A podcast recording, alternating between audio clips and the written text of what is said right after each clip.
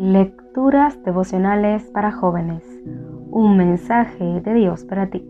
Cortesía del Departamento de Comunicaciones de la Iglesia Adventista del Séptimo Día de Gascue en Santo Domingo, capital de la República Dominicana, en la voz de Jack Enríquez. Hoy, 19 de julio. La palabra que sana. El capitán contestó, Señor, yo no merezco que entres en mi casa solamente da la orden y mi criado quedará sano. Mateo capítulo 8 versículo 8. En el poema Padre Nuestro de Antonio Comas se expresa la necesidad que tiene el mundo de contar con la presencia de Jesús. En una de sus estrofas dice, Vuelve hacia nosotros tu mirada gusta, Padre nuestro que estás en los cielos. Vuelve a hacerte hombre, ven para guiarnos que necesitamos tu divino ejemplo por los hombres que se arrastran cual reptiles en el suelo, por los hombres que claudican subastando sus conciencias, robándonos a nosotros hasta los últimos céntimos, por los hombres que ante el oro se arrodillan servilmente y se olvidan de los otros, por aquellos que te injurian, por aquellos que te niegan, por aquellos que te hieren, Padre nuestro que estás en los cielos. Qué maravilloso sería contar con la presencia del Salvador en nuestro medio.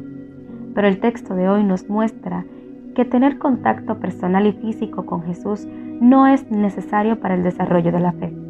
El centurión confió tanto en el poder sanador del Maestro que le dijo que su presencia no era necesaria en su casa. Él creyó en su poder para sanar a su criado sin tener que verlo ni tocarlo. Se puede tener una experiencia cristiana, viva y genuina, sin la presencia personal o física de Jesús. Hay un elemento clave en el texto y es que aquel hombre se aferra al poder de la palabra de Jesús.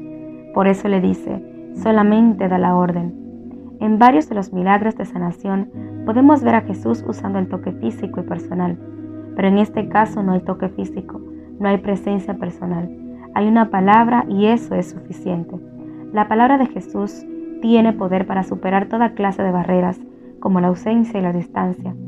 Aquí podemos ver que su palabra es tan poderosa como su toque, y así como la palabra hablada en el pasado tuvo el poder de realizar el milagro, hoy la palabra escrita puede hacer lo mismo en nosotros. Todos los beneficios que disfrutó la generación que tuvo el privilegio de contar con la presencia de Cristo están disponibles hoy para esta generación que no cuenta con ese gran privilegio. Están disponibles hoy por medio de su palabra escrita. Ver 1 Corintios capítulo 10 versículo 11. Hoy el mensaje de Dios para ti es Aférrate a mi palabra, dedica tiempo para estudiarla con oración. Experimenta su poder sanador. Dios te bendiga.